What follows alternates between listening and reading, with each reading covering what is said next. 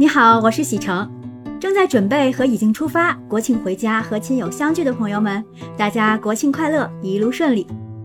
刚从祖国最东边抚远自驾回来，欢迎到某音或视频号搜索“喜成爱自驾”，看看我的旅行自驾奇遇吧。这一期呢，咱们就好好坐下来，分享我在长途自驾过程中的车辆必备清单吧。自驾出行也有很多年头了。关注我的粉丝朋友，如果从第一季内容开始听起来的话，是从北京出发到西藏、新疆的行程，全程有四十多天呢。长途出行除了必要的生活物品和随时可供替换的衣物外，还要有可帮助车辆有更好表现的产品。虽然用到的次数不多，但只要是需要的时候，发现手头不缺，那就是安全感爆棚最强烈的时候了。首先就是机油。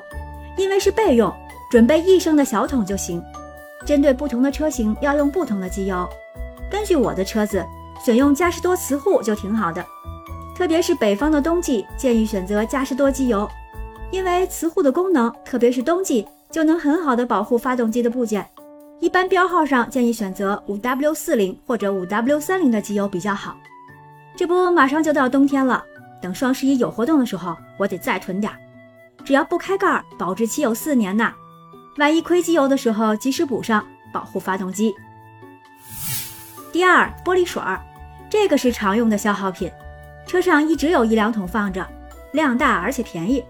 但是也要按照季节分夏季和冬季使用，用防冻玻璃水儿，防止冬天结冰。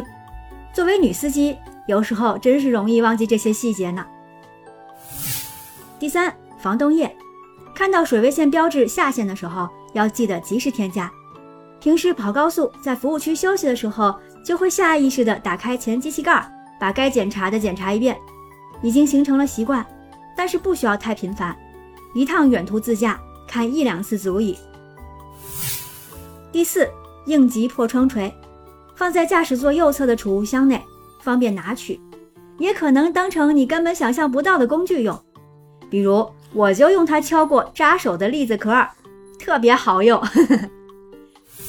第五，医用急救包，里边储备一些创可贴、棉签、碘伏之类的，还有一些常用药，比如肠胃用的整肠生、感冒发烧药等等。